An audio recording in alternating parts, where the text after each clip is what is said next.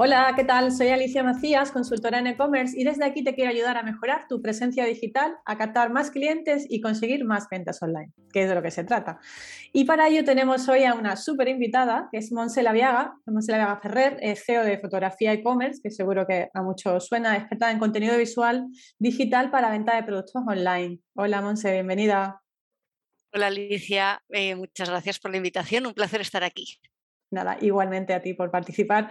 No sé si quieres eh, presentarte un poco más o presentar fotografía e-commerce para los que no, te conozcan y no conozcan de tu, empresa. Claro, perfecto. Pues eh, a ver, lo has explicado bien, pero vamos, eh, Fotografía e-commerce es una, es una empresa, es un estudio de fotografía, estamos especializados en foto y en vídeo y hacemos, bueno, foto y vídeo de producto especializado para tiendas online. Entonces, eh, pues una zapatería o una tienda de comida, cualquier eh, tienda online que venda productos a través de Internet, eh, normalmente suelen necesitar fotografías y vídeos para contar un poco sus productos, pues nosotros hacemos ese tipo de, servicio. Y la empresa lleva ya nueve años, recién cumplidos ahora mismo. tenemos 23 compañeros, que ya es una idea de olla de lo grande que se ha puesto la empresa, 800 clientes en nuestro histórico, eh, 150.000 fotografías barra vídeos las que hemos hecho este año. O sea, ya se ha convertido esto en algo un poco más grande de lo que ya había pensado en un inicio. Qué bien, qué maravilla. Yo, de hecho, bueno, antes de, empezar la entrevista te comentaba que yo creo que os conozco desde el 2014, que yo empecé con mi tienda online, 2013-2014 empecé yo con, la tienda online y, bueno, siempre una de, de las primeras, eh, mm, digamos, voy a decir discusiones, no, pero una de las primeras mm, puntos que tenemos que revisar cuando montamos tienda online es el tema de la fotografía. ¿no? Yo siempre digo que una imagen vale más que, mil palabras y en el mundo e-commerce todavía más. ¿no? Entonces, eh, yo creo que, que, la fotografía es algo fundamental ¿no? para convertir. No sé si tú tienes datos, tienes esa experiencia de cómo influyen las imágenes en la, en la tasa de conversión de un e-commerce. Mm. Desde luego la foto es, un tema dentro de los muchos que hay que tratar dentro de cuando se monta uno un, e-commerce, ¿no? Este es uno de, que es el contenido visual, es uno de los que eh, realmente preocupan porque sí que, a ver, los datos de conversión de cuánto afecta a la compra son muy diferentes también en función de los sectores, ¿vale? No tengo unos datos aquí redondos maravillosos que exponer, ojalá, pero nunca eh, para estas cosas eh, cuesta normalmente tenerlos. Em, es lo mismo igualmente si se es, por ejemplo, una tienda de electrónica que si es una tienda de moda, ¿vale? Yo, por ejemplo, si tengo una tienda de moda y quiero vender un jersey online, o lo cuento bien a través de unas buenas fotografías y ya si me quiero sumar más con un vídeo también, o cuento eso bien en mi ficha de producto con unas buenas o ese jersey no lo voy a vender. Porque yo necesito contar de cómo es, qué forma tiene, qué tejido, el color y cómo queda una persona.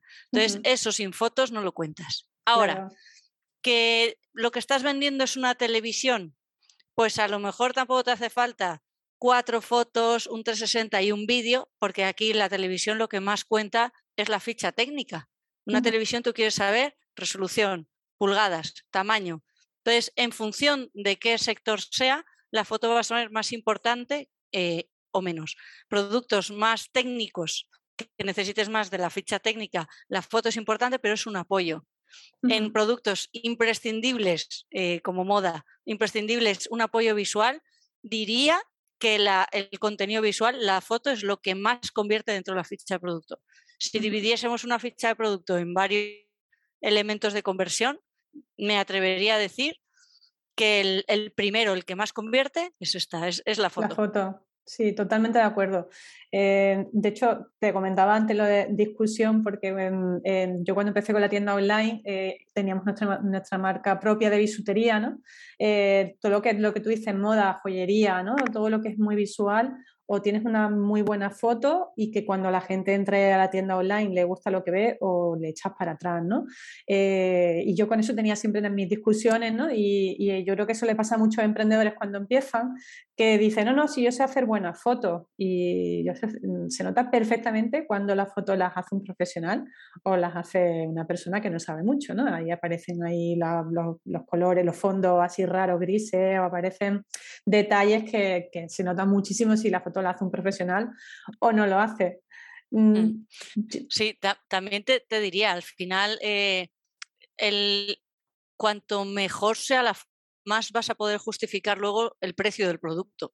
Si tienes un producto muy, muy barato eh, y, bueno, puede entender, o sea, y tienes unas fotos un poco así, así, dices, bueno, eh, si me equivoco, el cliente piensa, si me equivoco tampoco es mucho dinero. Ahora bien, pídele a alguien que se gaste 100 euros, 300, 500 o 1000 euros, ya puedes tener unas fotos decentes porque instintivamente la gente lo va a, pedir.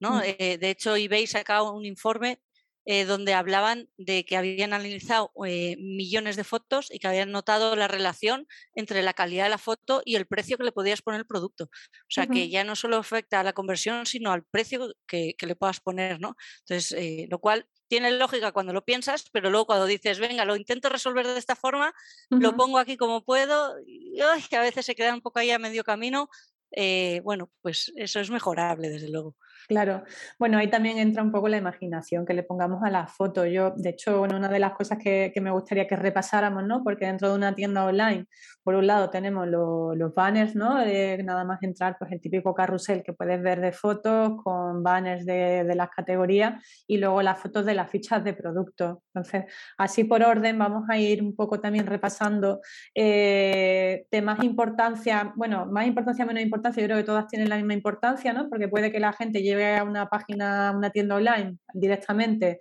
a través de la ficha del producto y si la ficha del producto, si la foto ahí no, no, engancha, podemos tener ese rebote ¿no? que estamos comentando. ¿Cómo trabajar las fotos de la ficha de producto? ¿Qué, qué elementos dirías tú que son los más importantes que tenemos que considerar? En la ficha de producto lo más importante es eh, primero la primera foto, porque además normalmente esa foto la va a compartir el listing de la categoría. Es decir, yo en el momento que le voy a poner, siguiendo con el ejemplo de las tiendas online, en el momento que voy a poner jerseys, me va a salir todo el listing de todos los jerseys. Esa es la foto que luego normalmente consume la ficha de producto. Esa foto tiene que ser igual, tiene que ser homogénea entre productos, para que luego en este listing haya armonía, haya homogeneidad porque si no lo vamos a perder. Eh, también esa primera foto tiene que ser, eh, no es lo mismo cuando estamos en un e-commerce que cuando estamos en un marketplace, ¿vale? No es lo mismo competir contra, o sea, que sea en nuestro entorno digital, en nuestro e-commerce, donde estamos enseñando las cosas, que si las estoy enseñando en Amazon y me están comparando con, todo el mundo, ¿no? Entonces, es lo mismo esa primera foto, ¿qué necesidades tendría? Em, pero si estamos dentro de un e-commerce, en la ficha de producto, yo diría que tiene que haber suficientes fotos como para que el producto se entienda en sí mismo. A veces vamos a necesitar dos, a veces vamos a necesitar cuatro y a veces vamos a necesitar cuatro imágenes y un vídeo. Entonces hay que entender qué producto estamos contando y qué contenido. Si el jersey que tengo de ejemplo lo cuento bien fotos y esas tres fotos pueden ser de modelo, pues muchísimo mejor y pondré una mínimo frontal, trasera y detalle yo creo que con eso podrías llegar a contarlo.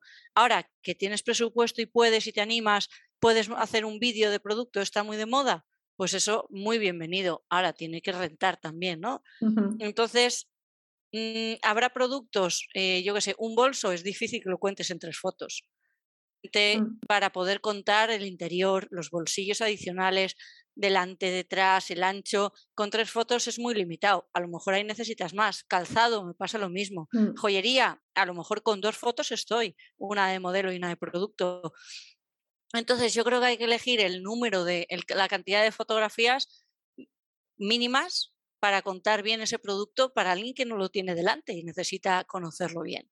Entonces, eh, quizás eso como, y ya estas pueden ser con un fondo, con otro, con una técnica o con otra, pero siempre en base a que el producto se vea lo mejor posible, si le vamos a dar contexto con contexto, si no sin él. Ah, igualmente ahora iremos hablando un poco de eso. Sí, de hecho con el tema de los fondos, por ejemplo, eh, siempre ahí tenemos la duda ¿no? de si fondo blanco o no, si es verdad que, por ejemplo, si queremos vender en, Amazon o queremos vender en, algún marketplace, ellos mismos ya nos imponen que, uses fotos sobre fondo blanco, ¿no? O blanco lo más parecido al blanco, ¿no? Muchas veces también así un poquito grises, pero, pero, pero a lo mejor para el e-commerce tuyo, si le quieres dar, eh, yo lo veo, sobre todo por ejemplo en el tema de la moda, ¿no? En el tema de la moda, que, que también mucha gente nos escucha que vende, que vende moda, eh, no es lo mismo una, un jersey mmm, con una modelo que sin modelo, ¿no? Y un jersey con un fondo blanco que con un fondo a lo mejor más creativo, que puede ser con una percha colgado en una pared, en una percha con algún adorno en la pared, ¿no? Sí, desde luego. O sea, al final el tema del fondo es una cosa estética a definir. Y muchas veces ya puede ser ya no solo estética, sino de los valores de empresa. Me explico. El elegir un fondo eh, blanco, gris, blanco roto o azulito, para mí es más estético, ¿vale? efectivamente Amazon lo pide blanco, pero lo pide blanco solo en la primera foto y blanco 100%, no te vale ningún otro blanco. Eh, Amazon quiere un fondo blanco en la primera foto, pero en el resto le puedes dar lo que quieras. ¿Vale? Entonces, eh, lo bueno que tiene un fondo blanco es que una imagen va a ser menos pesada, va a pesar menos y es eh, algo homogéneo. Es decir, ¿por qué se hace normalmente con el fondo blanco? Pues porque no distraes. El producto tiene su atención. ¿Vale? No, tienes distracciones de ningún tipo. ¿Qué pasa? Que ¿Por qué salieron modas de usar otros fondos gris o otros colores? Pues porque al final todo el mundo haciendo fondo blanco, todas las webs eran iguales. Entonces al final quien empezó, eh, quien se saliese un poco de eso y tenía los fondos un poco diferentes, ya tenías una web que respiraba diferente al resto de la competencia. Entonces ahí empezó un poco. Ahora hay muchísima gente que lo hace el fondo blanco, ya no tanto por diferenciarte de la competencia, sino porque estéticamente te gusta más. Muchas veces se habla de que el fondo blanco parece que los productos están flotando cuando lo dejas a lo mejor sobre un fondo gris y dejas que el producto tenga su propio apoyo, al menos parece que está puesto en algún sitio. ¿no? Pero para mí esa decisión es puramente estética. ¿Qué es lo que te gusta? ¿Qué estás buscando? ¿Te puedes permitir elegir el fondo o tus fotos van a ir para el corte inglés que tiene que ir con fondo gris o para Amazon que la primera tiene que ir en fondo blanco o para no sé dónde que te piden no sé qué fondo? Ahora, que tengo 100% libertad, entonces puedo pensar libremente si quiero aportar información adicional con mi fondo. Por ejemplo, eh, ahora no me voy a acordar de la marca, pero había una marca que, en, eh, que tenían de abrigos y lo que hicieron fue una sesión de fotos de toda su campaña em, donde ponían con un proyector de luz, el proyector que todo el mundo conocemos, que hemos tenido en clase o lo que fuese, un proyector donde proyectaban una escena, una foto eh, en una pared. Entonces se veía, por ejemplo, en ese proyector se veía una montaña con sus árboles y un paisaje y luego teníamos la foto del modelo eh, con el abrigo puesto. Era una foto de estudio con fondo blanco, pero con, un, con una imagen proyectada que aportaba valor al producto que se estaba vendiendo. O yo que sé, que tengo un negocio sostenible y todo lo mío es hecho en bambú, me lo estoy inventando, uso el material de bambú, pues a lo mejor puedes usar la madera de bambú como fondo, ¿no? Porque puede aportar valor a algo eh, referente al producto. Y el cómo enseñar las fotos de, por ejemplo, en moda, cómo enseñarlas, si con modelo o sin modelo, al final las cosas en su contexto siempre van a ir mejor. Entonces, eh, un jersey normalmente lo vas a ver mucho mejor con un modelo que sin él. Ahora bien, el modelo normalmente hay que pagarle por venir a, posar en las fotos, ¿no? Y si se le ve la cara, todavía un poquito más porque ya entramos en los derechos de imagen. Entonces hay gente que, eh, ya sea por estética o por precio, normalmente evita hacer las fotos con modelo y prefiere hacerlas de otra forma. Oye, pues no es la única forma. Hay otras tres más. Una la has comentado que es la de percha, otra la podemos hacer con el efecto fantasma eh, que se hace con aquí, que luego se elimina y luego te queda ahí como si lo tuviese puesto una persona, pero sin persona. Y luego con, con la prenda puesta en plano, que también se usa mucho esta. Y todas ellas son perfectamente válidas. Y muchas veces lo que se hace es una combinación de ellas. Es decir, pues a lo mejor hago una foto en percha porque es la que me pide prensa, porque prensa esto nos pasa mucho con marcas que trabajan parte de, prensa, ¿no? Eh, la revista Hola me está pidiendo una foto y no la puedo poner como modelo. Pues entonces le hago mi foto silueteada, la foto de percha, y esa la tengo también en la web, pero luego lo añado también con unas fotos de modelo. Entonces van mezclando. O sea, se ve mucho este mix. Zalando, por ejemplo, lo hace mucho. Casi todo es modelo y luego tiene muchísima foto hecha con efecto fantasma. Dependiendo de, qué, de qué tipo de prenda sea, le va a quedar mejor una, una técnica u otra. Hay prendas que no permiten una técnica porque quedarían horrible, una malla de correr puesta en una percha, eso no queda bien. Entonces eso es imposible que quede claro. Claro, claro. Y luego tenemos también, eh, vamos, yo me imagino que en, tu caso que trabajas con, marcas muy potentes, eh, no solo es hacer fichas de producto y, hay que también hacer como un set de fotografía luego para redes sociales, para creatividades, para banners, que muchas veces a lo mejor es, buena estrategia distinguir ¿no? entre las fotos de las fichas de producto, donde vamos a primar lo que tú dices, la sencillez para que se vea bien el producto y que no metamos mucho elemento que, perturbe, digamos, lo que es el producto en sí, pero luego en las redes sociales hay que ser mucho más creativo, ¿no? Entonces ahí me imagino que lo ideal siempre, eh, tu recomendación será, mm, hazte un set de fotografías para ficha de producto y luego otro set para, redes sociales y para banners, para creatividades. Sí, eso es. Normalmente eh, se suele hablar de dos tipos de fotografías. La fotografía tipo e-commerce, que es la que normalmente va a alimentar la ficha de producto, y las fotografías tipo campaña, que son las fotografías o los vídeos que se van a usar en la home. ¿Vale? En la home normalmente, tú cuando entras a la home de Zara o a la home de Mango, a la de Desigual, cualquiera de estas, tú lo que tienes no es una foto tipo e-commerce, normalmente tienes un vídeo publicitario que lo podrías ver perfectamente en la tele o lo podrías ver perfectamente en un, Instagram Ads, ¿vale? Tienes un vídeo muy currado o una foto ah, de campaña, una editorial eh, pura y dura.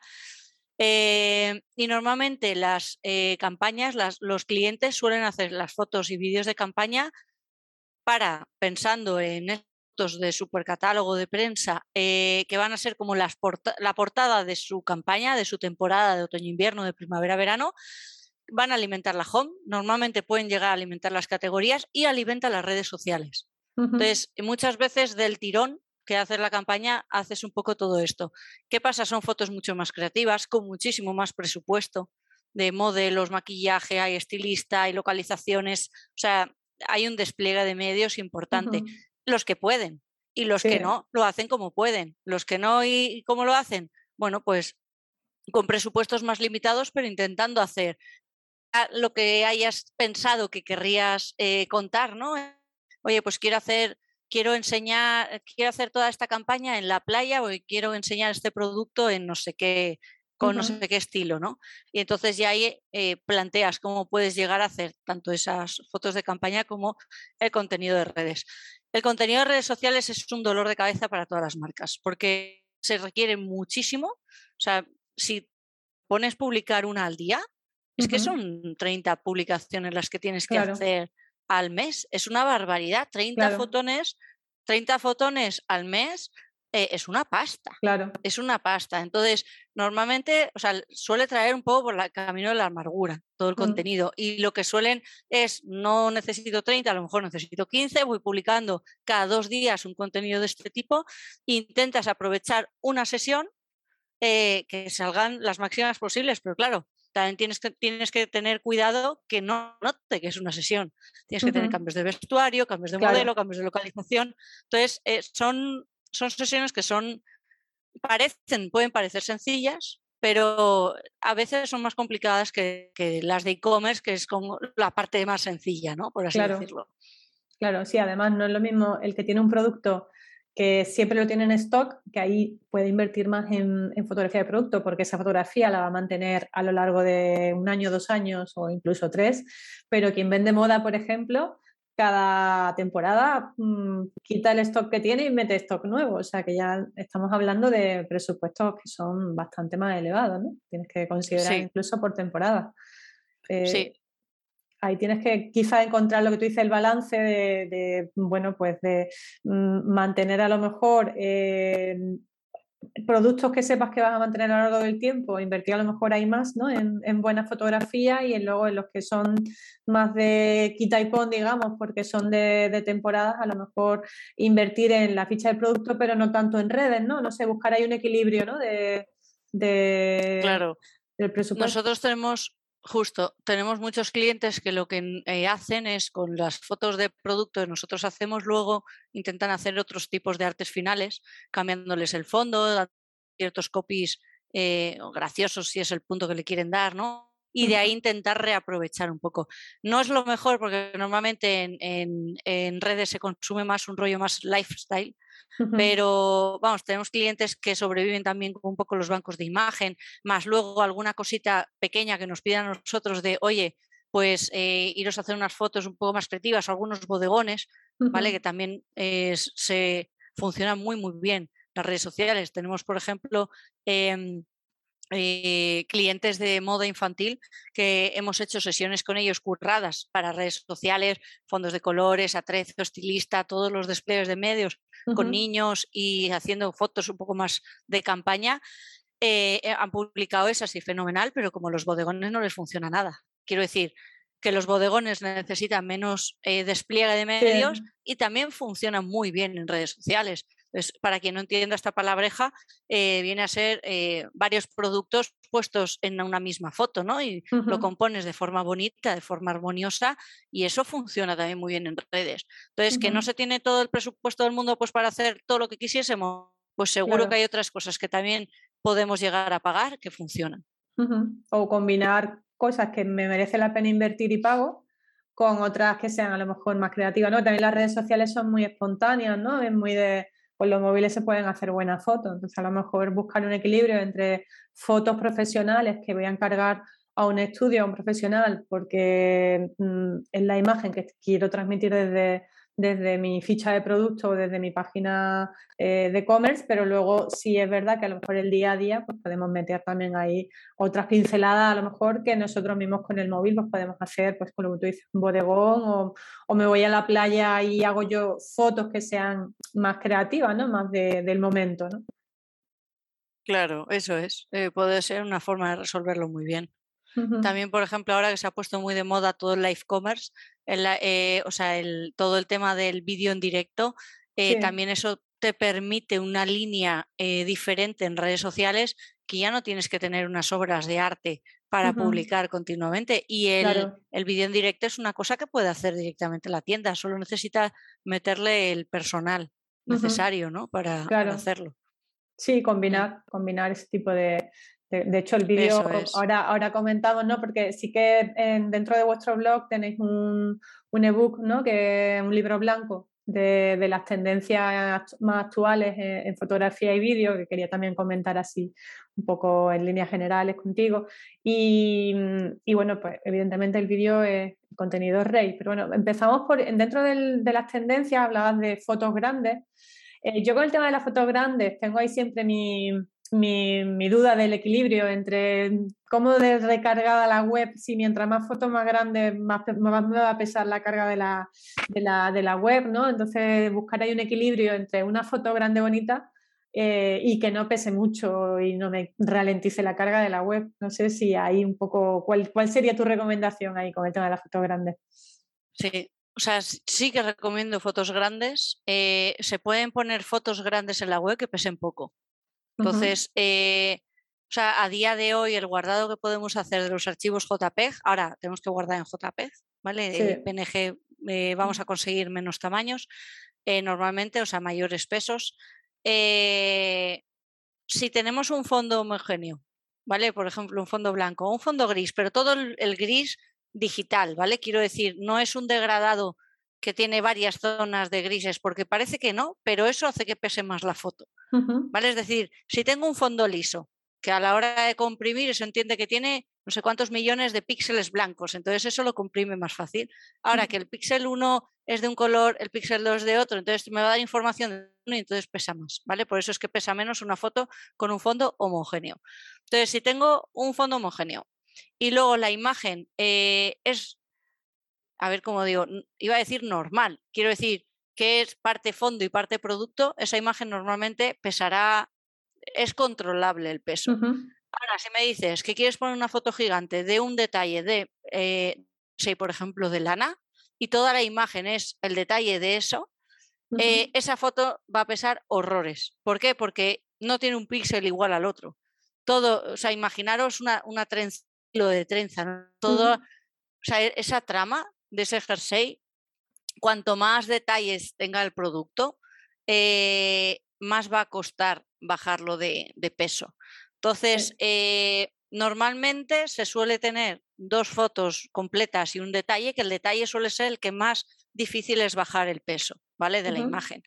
Em, aquí lo que hay que hacer es pruebas, pero yo normalmente recomiendo que las fotos no pesen más de 300K. Si la foto no pesa más de 300K, vamos bien. Si la foto pesa más de... Yo diría que eso hay que empezarlo a cambiar. Formas de cambiarlo, o hacer la foto más pequeña o, sí, o hacer la foto más pequeña. Entonces, en líneas generales sí que diría cuanto más grande sea mejor, al menos hay una tendencia que eso sea así. Entonces se están quitando mucho las de miniatura para conseguir más hueco, a lo mejor menos texto, para poderle dar un poquito más de tamaño a la, a la, foto. Igualmente, el ver una foto grande es que hay grandes y grandes. O sea, ver una foto grande, tú puedes entrar a, la, a, la, eh, a una home de cualquier tienda de moda y vas a encontrar una foto a pantalla completa. Eso es una foto grande y esa no está pesando demasiado. ¿Vale? Entonces, hay que ver un poco el uso que se le da, o sea, dónde va para ver hasta, qué punto te permite. Pero a día de hoy se pueden conseguir tamaños de web generosos sin que te penalice el peso y con ello el SEO, la carga y demás. Vale. No sé si me he puesto demasiado técnica. no, no, no, sí, sí, sí, entendido, entendido. yo por lo menos te he entendido. sí que, por, ejemplo, con el tema de la foto grande, yo, ahí también esto va todo como por tendencias, ¿no? Si, yo sí veo que, por ejemplo, hay muchas marcas que ahora ya, en vez de poner pantalla, o sea, foto que sea pantalla completa, lo que ponen a lo mejor son dos, dos tres banners, que la foto sí es grande, pero no es una foto entera de... ¿no? Yo creo que también hubo hace dos o tres años sí que todo, tú entrabas a cualquier tienda online y era una foto ocupando toda la pantalla y luego ya navegabas y veías otras cosas, pero creo que también ahora eh, hay otro tipo de tendencia que es en vez de una foto toda la pantalla, a lo mejor poner dos banners o tres banners y dividir un poco ¿no? la, la, lo que es la visión cuando entro en la tienda, a ver, darle visibilidad a diferentes elementos de, de la tienda online. Mm. Claro, yo estaba hablando todo el rato, me está imaginando la ficha de producto y la home. Pero sí que es cierto que cuando estás fuera un poco de estos elementos, eh, se intenta aprovechar eh, más los espacios para que puedas llegar a ver un poco más de producto y que no, quede, no quede tan selectivo quizás. ¿no? en la misma home, cuando paginas también eh, alternar esa foto grande con, con otros banners que también sean de calidad pero que no sean a lo mejor tan, tan grandes. De todas formas, también, por ejemplo, tú comentabas en, bueno, en, el, eh, en el libro de, de, la, de, la, del libro blanco de la fotografía, el tema de las web animadas, ¿no? Que reactivas al scroll, que eso, por ejemplo, me parece eh, bastante puntero, no, no quizá en todos los negocios, ¿no? Al final también cada sector entiendo que tiene que buscar un poco su, su mejor estrategia.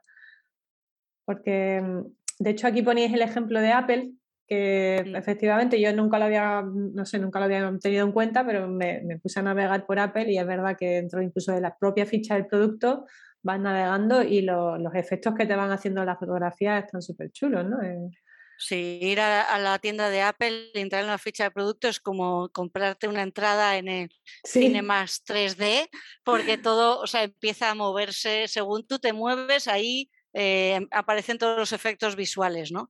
Está claro, se lo han pensado muy bien, o sea, se lo han pasado muy bien haciendo esa web.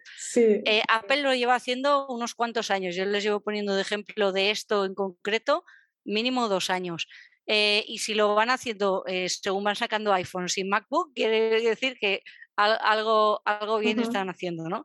Em, yo esto cada vez lo voy viendo más, pero lo voy viendo fíjate, en sectores bastante eh, diferentes, ¿no? En moda todavía no lo he visto, pero me lo encontré hace relativamente poco en una tienda de chocolates, de una tienda de bombones donde venden, es algo gourmet, ¿vale? Un chocolate no es una lata de atún que te compres por 0,60 en el, en el súper. Entonces ahí en el Mercadona pues no me hace falta eh, una, una, web reactiva al scroll. De hecho, cuanto más quietecito, casi mejor, porque tengo que comprar 60 mm, artículos, 50 artículos y cuanto menos vueltas me des en la página, mejor, porque si no me voy a cansar.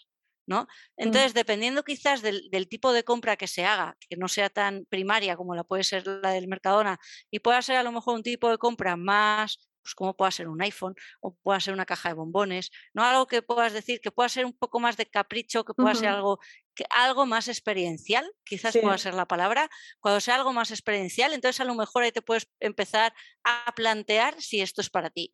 La tienda está de chocolates, me acuerdo, por ejemplo, yo eh, bajaba el scroll, entonces lo que hacía era, caía una, una caja de, de bombones, se, eh, yo luego seguía dándole al ratón, se abría esa caja de bombones y de repente se llenaban los bombones, o sea, caían otra vez y se llenaba la caja que estaba vacía, ponían todos los bombones. Y ahí se acaba la animación, pero y de ahí sí he visto unas cuantas, o unas letras que vienen de la derecha y se... Era una web bastante visual. Eh, Max Chocolatier creo que es, si no me equivoco, por si la gente lo quiere eh, cacharrear. Entonces, no sé si va tanto por el tipo de sector como el tipo de, compra que es. Quizás si es, si es muy de experiencia y queremos ubicarles a lo visual, estoy pensando en la marca esta de Blue Banana que tanto lo ha petado, ¿no? Y lo admiro. Es, no sé, estos no lo tienen, ¿vale? Pero ¿podría llegar a tener sentido que Blue Banana hiciese algo así? Pues no lo sé, sería una buena pregunta. No lo sé, porque Blue Banana precisamente es, yo creo que ellos han crecido, en, eh, sobre todo en, las redes, empezaron creciendo en redes por el tipo de fotografía que hacen, ¿no? Pero sobre todo porque las fotografías que ellos hacen de producto eh, realmente le están vendiendo un viaje, una experiencia, no están vendiendo el producto en sí, ¿no? Pasa que ves a alguien, ¿no? El, tema de los viajes, yo creo que por eso también es tan importante la fotografía al final, en función de lo que mostremos, a quién vamos dirigidos, ¿no? Y, eso, mm, de hecho, hace, hace un tiempo, bueno, hace poco me contactaba un propietario de una tienda online que vende, vende camisetas y, la, fotografía de los modelos que tenían las camisetas eran, eran chavales con muchos tatuajes y tal.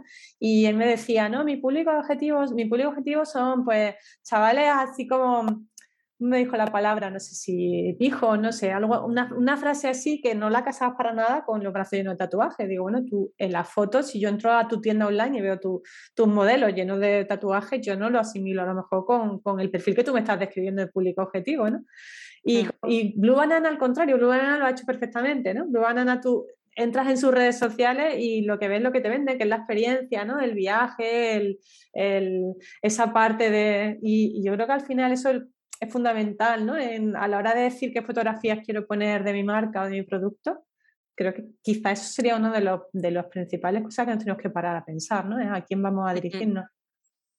Desde luego, o sea, no es lo mismo eh, a ver, esto es muy obvio, pero si yo tengo una tienda de tallas grandes, no se me ocurre poner modelos que no sean de tallas grandes. Mm. O si eh, mis valores de marca es la integridad o la, eh, em, la igualdad, tendré que mimar mucho también que eso se refleje en los modelos que elijo, qué razas son, qué, tallas son o sea, al final todo esto se resume en, todo eso, ¿no? En eh, las edades.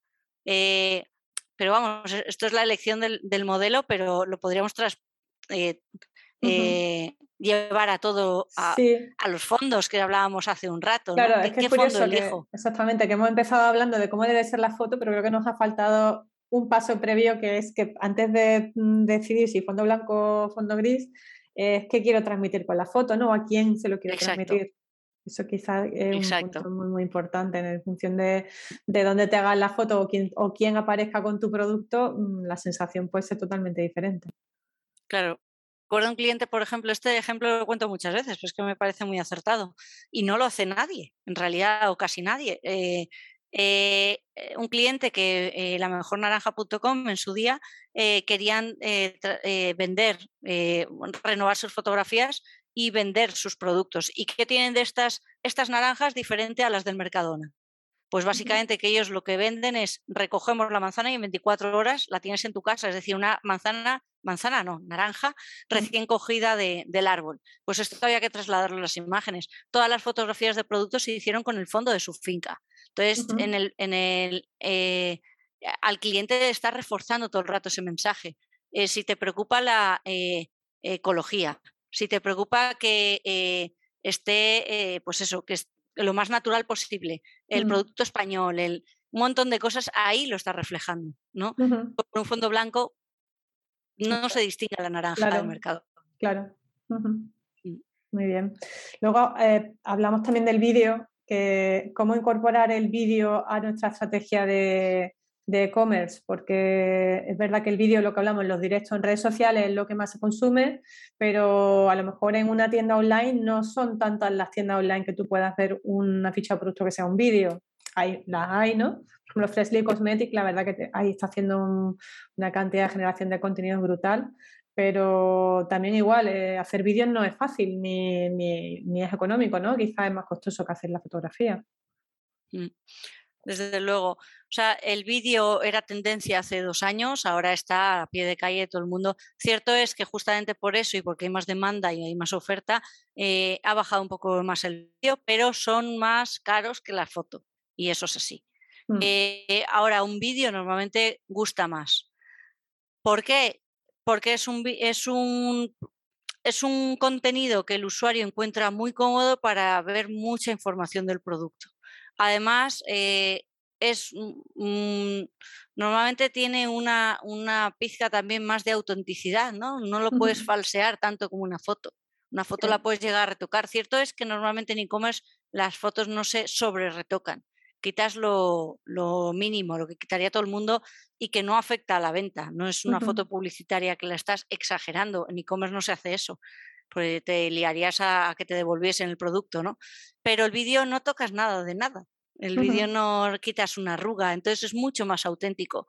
Y es, sinceramente, yo el poder ver un vestido eh, aunque sea en un vídeo de cinco segundos de un modelo que entra en escena, da una vuelta y se va, yo aprendo o sé mucho más de información de ese vestido que de fotos estáticas, porque veo el, producto en movimiento, que es como acostumbramos a ver las cosas. Entonces, siempre que se pueda, pues está genial poder meter el vídeo como parte de nuestra estrategia de contenidos. Que no se sabe si nos rentará, siempre digo, para cosas de estas de quiero probar, me gustaría el 360, pero no sé cómo va a ir, o me gustaría el vídeo, pero no sé cómo va a ir. Lo mejor es probar con ciertos productos, quizás con los que mejor vendas, y entonces ves cómo afecta el vídeo a mejor. ¿Que te compensa? Inclúyelo más. ¿Que no te compensa? No lo incluyas. Muchísimas tiendas que tienen ASOS, Zalando, no, Zalando no, ASOS, eh, y ahora me voy a quedar en blanco porque siempre me pasa cuando no tengo los ejemplos escritos. Freshly usa mucho vídeo también. Sí, estaba pensando en vídeos de ficha de producto. Freshly eh, eh, hace un montón. Y luego, por ejemplo, Lagam, es parte de su si no, si no lo tengo mal ubicado, parte de su estrategia de venta es todo el live commerce, todo el vídeo en directo que hacen en redes sociales. O sea, vender a través de vídeo. Sí. un poco, esa sí que es la tendencia que está viendo un poco este año, ¿no? Sí, yo creo que sí, que al final el vídeo es el que está, de hecho, incluso Instagram cada vez te permite comercializar más el tema de los vídeos, los reels, ¿no? te permite etiquetar con productos, ya te está permitiendo poner enlaces para que la gente vaya a la página, es decir, que, todo, todo lo que sea contenido de vídeo, lo que pasa es que sí es verdad que estamos más acostumbrados al vídeo en, lo que son las redes que al vídeo en lo que es el e-commerce en sí. Mm. Eh, Luego, por ejemplo, otra idea que me gustaba mucho que comentabas en el, libro es el, tema de la, fotografía de los productos en uso. Que, muchas veces eh, a lo mejor una fotografía muy sencilla, pero en la que se ve eh, cómo se está usando el producto, es mucho más descriptivo que cualquier cosa que puedas poner en texto. Eso es. Eh, aquí en las clases que doy pongo un ejemplo visual que me gusta mucho, que es el de un cabecero. Imaginaros un cabecero que es eh, un, cabecero muy sencillo de polipiel blanco. ¿Vale? ¿Eso en qué se traduce? Que es un rectángulo blanco. Ahora, imaginaros una foto de producto de un cabecero con fondo blanco. tengo un rectángulo con fondo blanco. No sé qué es eso. Podría ser, eh, si me dices luego en el texto que eso es la tapa del cuadro de automáticos, me lo creo. Es eso. Entonces, eh, hay productos que necesitan seriamente verse en contexto para que se entiendan. ¿Vale? Entonces, eh, cuando hablo de fotos en uso, puede ser un, el vestido que decía antes puesto en un modelo, puede ser la aspiradora que no necesita cable y sirve para coche, pues enséñamela cómo aspiro el coche. Si eso está pensado para eso, enséñame eso. Porque entonces yo iré a consumir el texto cuando haya visto las fotos normalmente. No debería tener que encontrar que esa aspiradora no necesita cable o no necesita no sé qué, o que se mete en el último recoveco no sé qué, cuéntamelo en fotos si puede ser. Ese cabecero no, no tengo que tener que leer en un título para saber que es un cabecero. Si no se entiende con la primera foto, es que a lo mejor la foto no tiene que ser un rectángulo en un fondo blanco, tiene que ser el cabecero puesto en una, en una habitación. Y para mí eso ya es una foto en uso. O sea, no tiene que haber un, modelo para que sea una foto en uso, sino que a lo mejor eso puede estar el cabecero puesto en, un ambiente, que puede ser digital ese ambiente también. Es una integración, puede ser eh, hecho ser hecho por retoque, no necesitamos aquí unos desembolsos muy grandes. Pero al final, o sea, sí que defiendo que aumentan la conversión las fotos en uso. En moda, normalmente es con modelo, mobiliario normalmente es con casas y, o sea, con localizaciones. Claro, totalmente de acuerdo. No es lo mismo ver una silla en decoración. Eh, las grandes marcas, IKEA, por ejemplo, eh, siempre te pone a lo mejor la silla, pero en cuanto haces clic en la ficha de la silla, te sale la silla, la, silla en un entorno, en una, en una habitación, ¿no? Eso es mm. fundamental. Pero imaginémonos, por ejemplo, también por irnos a otro tipo de producto, imaginémonos un, unos pendientes. Si yo unos pendientes los veo con fondo blanco o fondo gris, me da igual el color del fondo, pero lo veo con fondo neutro, me falta información del producto, de qué tamaño es ese pendiente. Mm. No sé si os ha pasado, pero yo me comprado a veces cosas en internet creyendo que eran más grandes o más pequeñas de lo que digo, uy, qué grande es esto, yo creí que era mucho más pequeño. Sí, sí, sí, que sí, que a lo mejor tenía, tenía la información en la ficha técnica en una zona de texto que me ponía los centímetros, pero es que mm. no la he leído. Sí, sí, eh, o a lo mejor la he leído, pero no tenía un metro al lado. No sé cuántos son cinco centímetros. Parece una tontería, pero digo, uy, esto es mucho más grande. Cuando veo esos pendientes en una oreja o en un maniquí, dime que no, no puedes hacer la foto en uso. Ok, pues dame al menos un maniquí, algo, algo que me pueda orientar de qué tamaño es ese producto. Entonces, esas son las fotos que defiendo que hay que hacer en uso, que pueden ser su uso final, genial, que no puede porque es liarse levanta la cabeza, pues intentarlo resolver de otra forma que resuelva ese problema. Muy bien. Luego también comentabas el tema de usar o compartir fotos que hacen nuestros usuarios. Eh, yo ahí, por ejemplo, dependiendo de dónde las compartamos, no todos los usuarios hacen fotos de buena calidad. Si es verdad que a lo mejor eh, te transmite más confianza en el sentido de que son, está aportando realidad ¿no? a la marca, frescura, estás viendo que la gente está usando el producto tuyo y tal, eh, pero bueno, también es verdad que si lo miramos desde un punto de vista de estética, de diseño, pues mm, a lo mejor pues, te puede echar para atrás ver fotos de mala calidad subidas ahí en una página. No sé, mm. ahí. Sí, em, a ver, obviamente no puedes permitir que fotos malas hechas por tus usuarios decoren tu, tu local.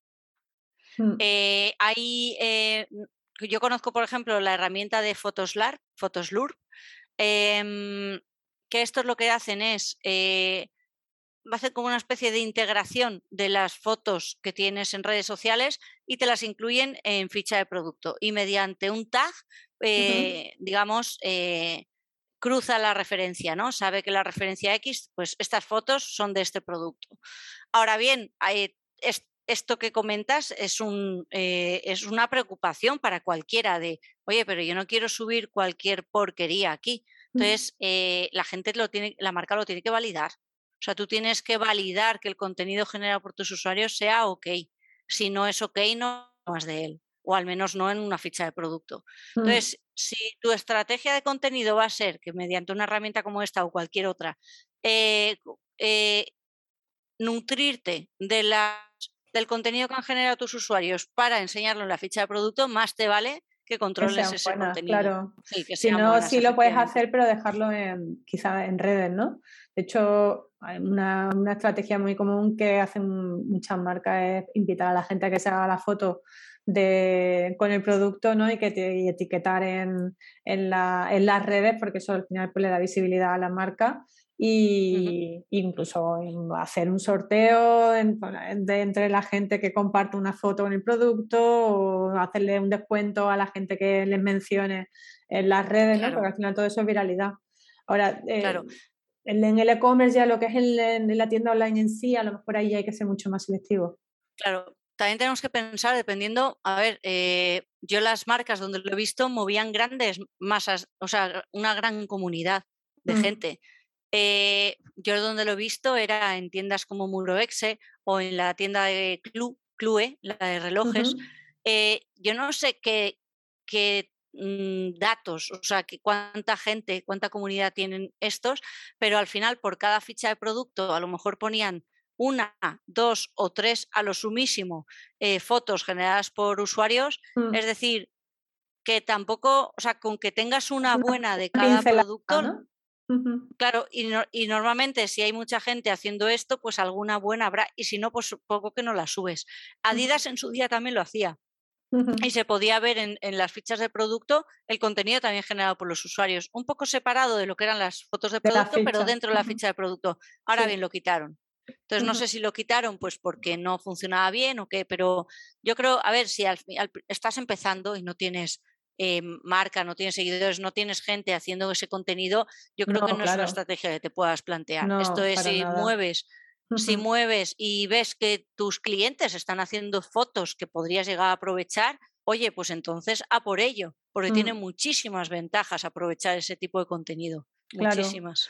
Es que incluso yo, yo, por ejemplo, siempre con el marketing de influencer, por ejemplo, siempre y por experiencia propia, eh, siempre soy partidaria de hacer colaboraciones con, con influencers, porque no tenemos por qué irnos tampoco a un super influencer, ¿no? Hay mucha gente que tiene mm, poquita, poquitos seguidores, pero tiene seguidores de buena calidad. Y lo bueno que tienen, por ejemplo, los influencers es que como se dedican al, a, justo a, subir fotos a redes sociales y tal, pues al final las fotos que hacen normalmente son de muy buena calidad. Entonces, a mí eh, hacer una colaboración que yo en su día la hacía con una influencer que a lo mejor les regalaba, pues no sé, un sombrero y un bolso, la influencer se hacía un montón de fotos en distintos sitios, a lo mejor no me traía ventas, pero sí que me traía ya adicional una batería de fotografías que yo luego podía usar en mis redes, podía usar en mi página Model Lookbook, es decir, que también muchas veces el apoyarnos en fotografías que hacen los demás, si puede ser mmm, que mis usuarios, mi comunidad, alguien haga buenas fotos, perfecto que no, pues también puedo apoyarme en, en, colaboradores, ¿no? Que también hagan ese tipo de fotografías que me va a dar sí. todo lo que sea ir incrementando mi, mi, banco de imágenes, ¿no? Pues mejor, mm. mejor que mejor. De hecho, diría que la marca Insomnia, con Insomnia, eh, que venden productos de fiesta y demás, eh, todo su contenido eh, de fotos veréis que es de eh, fotos de exteriores, son o sea, eh, fotos de calle y uh -huh. normalmente eh, son fotos de influencers, o sea, mandan el producto a influencers, ellas mismas se sacan las fotografías y esas son las que utilizan para la ficha de producto. Entonces, ahí incluso se nota un poco, o sea, le da incluso un estilo a la web bastante diferente, ¿no?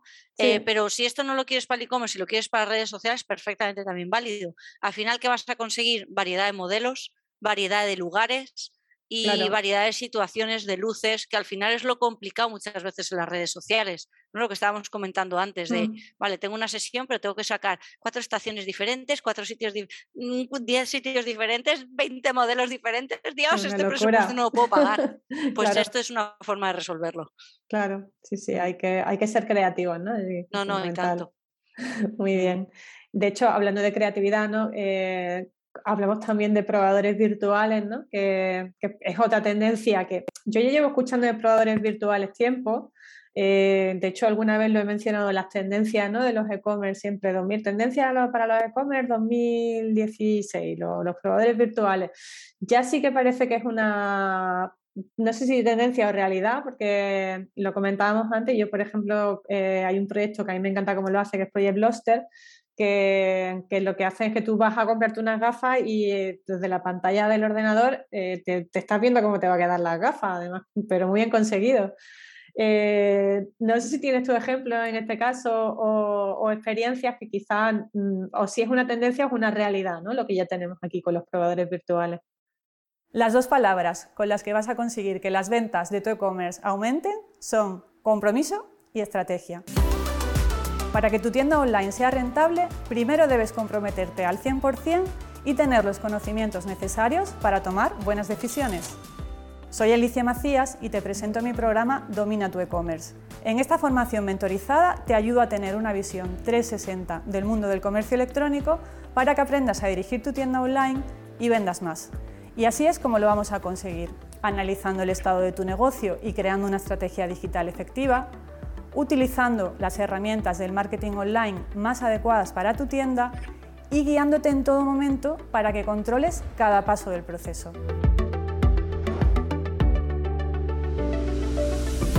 Además, en Domina tu e-commerce podrás acceder a mi plataforma online siempre que quieras. Haremos sesiones grupales para resolver dudas y revisar avances. Y para que compartas tus experiencias con otros emprendedores del mundo e-commerce, te daré acceso a mi grupo privado de Facebook.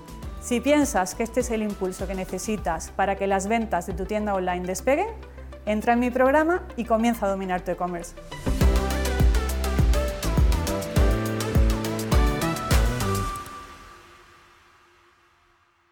A ver, en según qué sectores, aquí sí que lo diferenciaría por sectores, en según qué sectores es una realidad, desde luego. Y en algunos les queda muchísimo por hacer.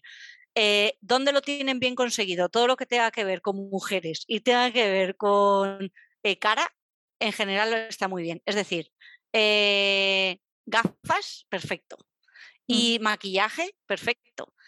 por ejemplo, de gafas has comentado tú una, pero yo conozco también, el, tiene muy buen probador virtual los de no voy a saber pronunciar, Alanafleu, ¿o cómo es? Sí, Alanafleu, creo que es.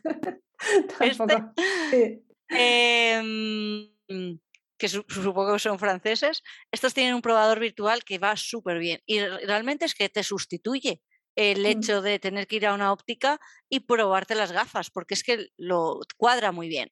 Temas de maquillaje, Sephora, por ejemplo, es una, Kiko también tiene probador virtual, estas dos, y hay muchísimas más de maquillaje, hay mm. muchísimas con temas de probadores virtuales, incluso con aplicaciones eh, desarrolladas para que tú puedas hacer toda la parte de, puedas, sí, probarte el, mm. viaje, ¿no? Eh, ¿Por qué está tan bien conseguido todo lo que tenga que ver con la cara? Porque toda la tecnología de reconocimiento facial está súper desarrollada. Entonces, supongo que es relativamente fácil, y digo supongo porque yo no hago o sea, mi trabajo no es este, entonces no tengo ni idea qué puede detrás. Imagino que es complejo, pero al estar esto un poco más avanzado, entiendo que será mucho más fácil que, por ejemplo, un probador de ropa.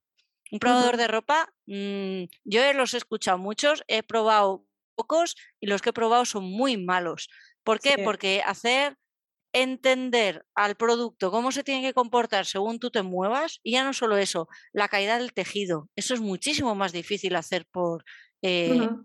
Eh, Toda, eh, probadores de zapatos. Es mucho más difícil el reconocimiento del pie. Claro, o sea, la tecnología yo creo que no, llega todavía tanto, ¿no? Mm. Quizá... La, la hay, y, ves cosas cucas, ahora no la veo en la calle, como si la veo con gafas y como así la veo con maquillaje. Mm. Quien hace, por ejemplo, eh, que no es de este sector eh, de, moda ni de cosmética, quien hace muchos avances con esto y haciendo muchos años, quizás más de cinco años, es IKEA. IKEA todo lo que tenga que ver con realidad aumentada, todo lo que es eh, probador virtual, de pruébate cosas, unas gafas, pruébatelas con tu webcam, eso es realidad aumentada, ¿vale? Y que hace muchísimo tiempo está jugando con este tipo de cosas, de prueba cómo va esta cama en tu dormitorio, este sofá en tu salón, este armario en tu cómoda, ¿no? O sea, en tu cómoda en no sé dónde. Eh, y tienen eh, y tiene IKEA Play, es la aplicación donde puedes escanear los productos y, probarlos.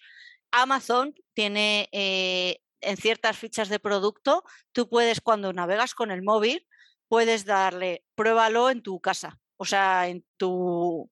Sí, cómo va a quedar. Sí, sí, sí, tiene una aplicación, ¿verdad? Que puedes ver o hacerte una idea de cómo va a quedar dentro de tu habitación. O sea, dentro de la aplicación de Amazon, dentro de la ficha de producto, tienes como una foto más, pruébalo en, tu habitación, eso es. Eh, o sea, sin necesidad de una aplicación externa. Entonces, yo diría que es una realidad ya. Ahora, poca gente lo tiene. En el caso de Amazon, sé que lo, muchas veces lo hacen ellos sin siquiera preguntárselo a la marca. Eh, marcas que lo estén haciendo, eh, o sea, si es lo común, no, por supuesto no es lo común. O sea, yo creo que es el, el toque que le puedes, uno de los toques que le puedes dar, ¿no? Em, ahora, desconozco qué tan viable es, hacer. Bueno, yo por lo, vamos, por lo que también eh, me estaba informando en algún momento, no, no es, hay soluciones que te lo permiten hacer, pero que no son fáciles de implementar ni baratas, evidentemente. Eh, ahora, que merece la pena, eh, pues dependiendo, dependiendo de lo que vendemos. Yo te ponía el ejemplo del Project Loster porque son unos emprendedores de una startup que surgió en Barcelona, creo que hace tres años o así, y lo están haciendo súper bien. Y claro, su modelo de negocio, si son gafas y es fundamental que no tenían, de hecho ahora ya sí tienen, tienen venden en tiendas físicas en ópticas, pero antes no, era todo puro online. Entonces, claro, una óptica online, si no ofreces la opción de que me pueda probar las gafas, mmm, poco, tengo poco recorrido por delante, ¿no? Entonces ahí me merece la pena invertir, ¿no? Porque de ahí va a salir mi negocio. Ahora, si es una tienda online de moda que, bueno, que, tampoco eres una, o vas a hacer algo muy, muy pionero para diferenciarte de la competencia de algún modo y apuestas e inviertes por algo que realmente sea, que aporte valor y que funcione, o si no, yo creo que tampoco merece la pena meterse en, ese fregado, ¿no? Mm, probablemente. Claro. Pues bueno, estamos llegando ya al, final de, la entrevista. Hemos hablado de, muchísimas cosas. Sí me gustaría, Monse, así a modo de resumen, eh, para, mm, para la gente que está, te voy a decir dos, aquí nos escuchan básicamente dos tipos de perfiles, gente que está empezando, ¿vale?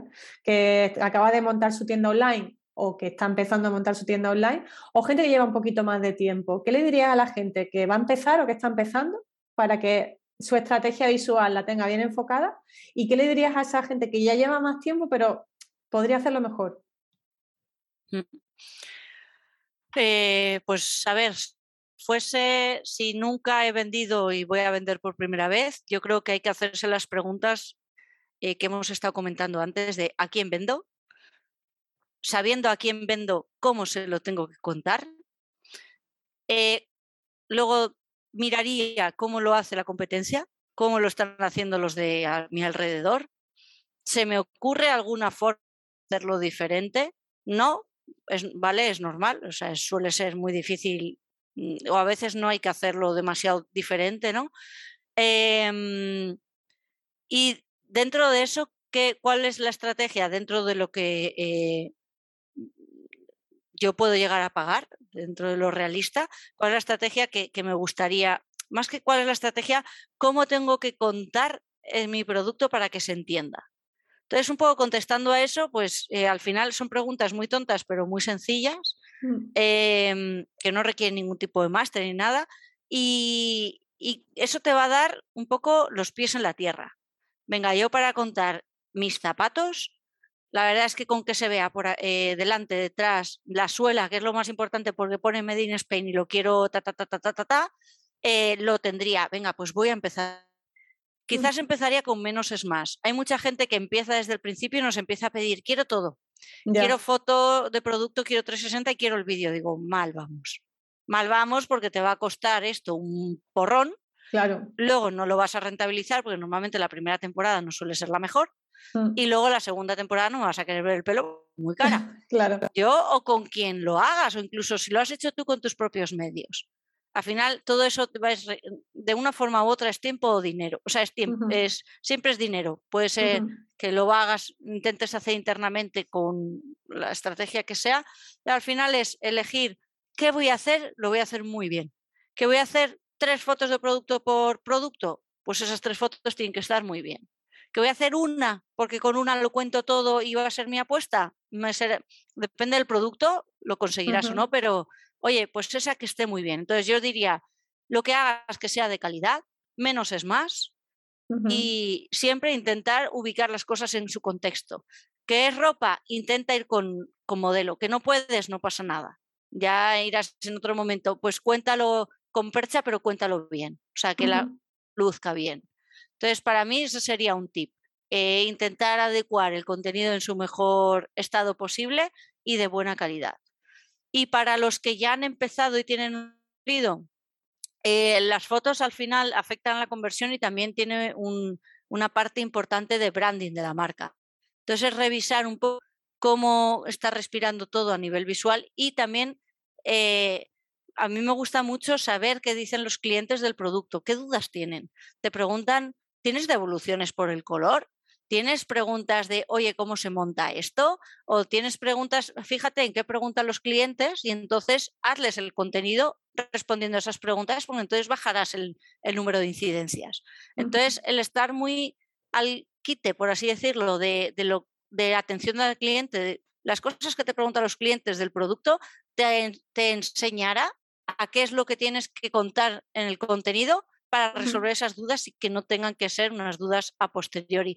Quizás ese sea un aprendizaje de los clientes y luego si en su día apostaste por una técnica o una, un tipo de fotos que ya o te has cansado de ver o tiene todo el mundo y demás, eh, probaría eh, pues otra técnica, paso más o a lo mejor el vídeo o a lo mejor un 360 y lo mismo, no hay que cambiar el catálogo entero ni arruinarse en una temporada, no es si no se puede coger poco producto, hacer pruebas y siempre todo, lo bueno del e-commerce es que todo es medible. Entonces, eh, y esto no, de, todo se puede llegar a medir, entonces medir cómo funcionan los cambios que vamos haciendo y tomando decisiones un poco en base a esos datos también. Vale, Fenomenal, súper buenos consejos.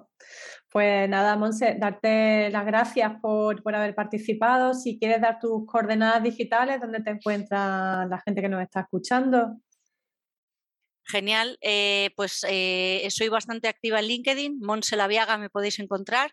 Eh, y si no a través de, la, de, mi empresa de fotografía ecommerce.com eh, e-commerce, solo que para que veamos, fotografiaecomerce.com, ahí pues mi correo es monse arroba me podéis contactar, ya os digo, por LinkedIn es, es, la red social donde más estoy. En Instagram eh, estoy, pero esa, vamos, que no, es Monla, pero quizás ahí sea mi, mi parte más personal eh, las otras son mis caras más, más, profesionales. Muy bien. Eso es. Nos quedamos con LinkedIn. Genial. Y nada, agradecerte a ti, Alicia, está, está muy a gusto y espero sobre todo haber aportado valor a tu audiencia y un saludo. A Seguro que sí, ha sido, ha sido muy útil y, nada, estamos en contacto y, y darte las gracias de nuevo. Genial, gracias a ti. Hasta luego. Chao, adiós. Bueno, pues hasta aquí la entrevista de hoy con Monse. Espero que te haya resultado interesante. Aprovecho también para saludar, bueno, después de este pequeño parón navideño en el que por un lado he descansado, que lo necesitaba, por otro lado, pues también he aprovechado para, buscar nuevos profesionales para comenzar de nuevo con las entrevistas, que es un trabajo que, la verdad es que me gusta mucho, pero lleva su tiempo, ¿no? El, hacer esa búsqueda de profesionales que te, digan que sí, coordinar eh, la fecha en la que, en la que pueden, bueno, es un trabajo que hay detrás que necesitaba coger impulso de nuevo y ya estamos de vuelta. Así que, como siempre, darte las gracias por estar ahí y nos vemos en el próximo episodio. Chao.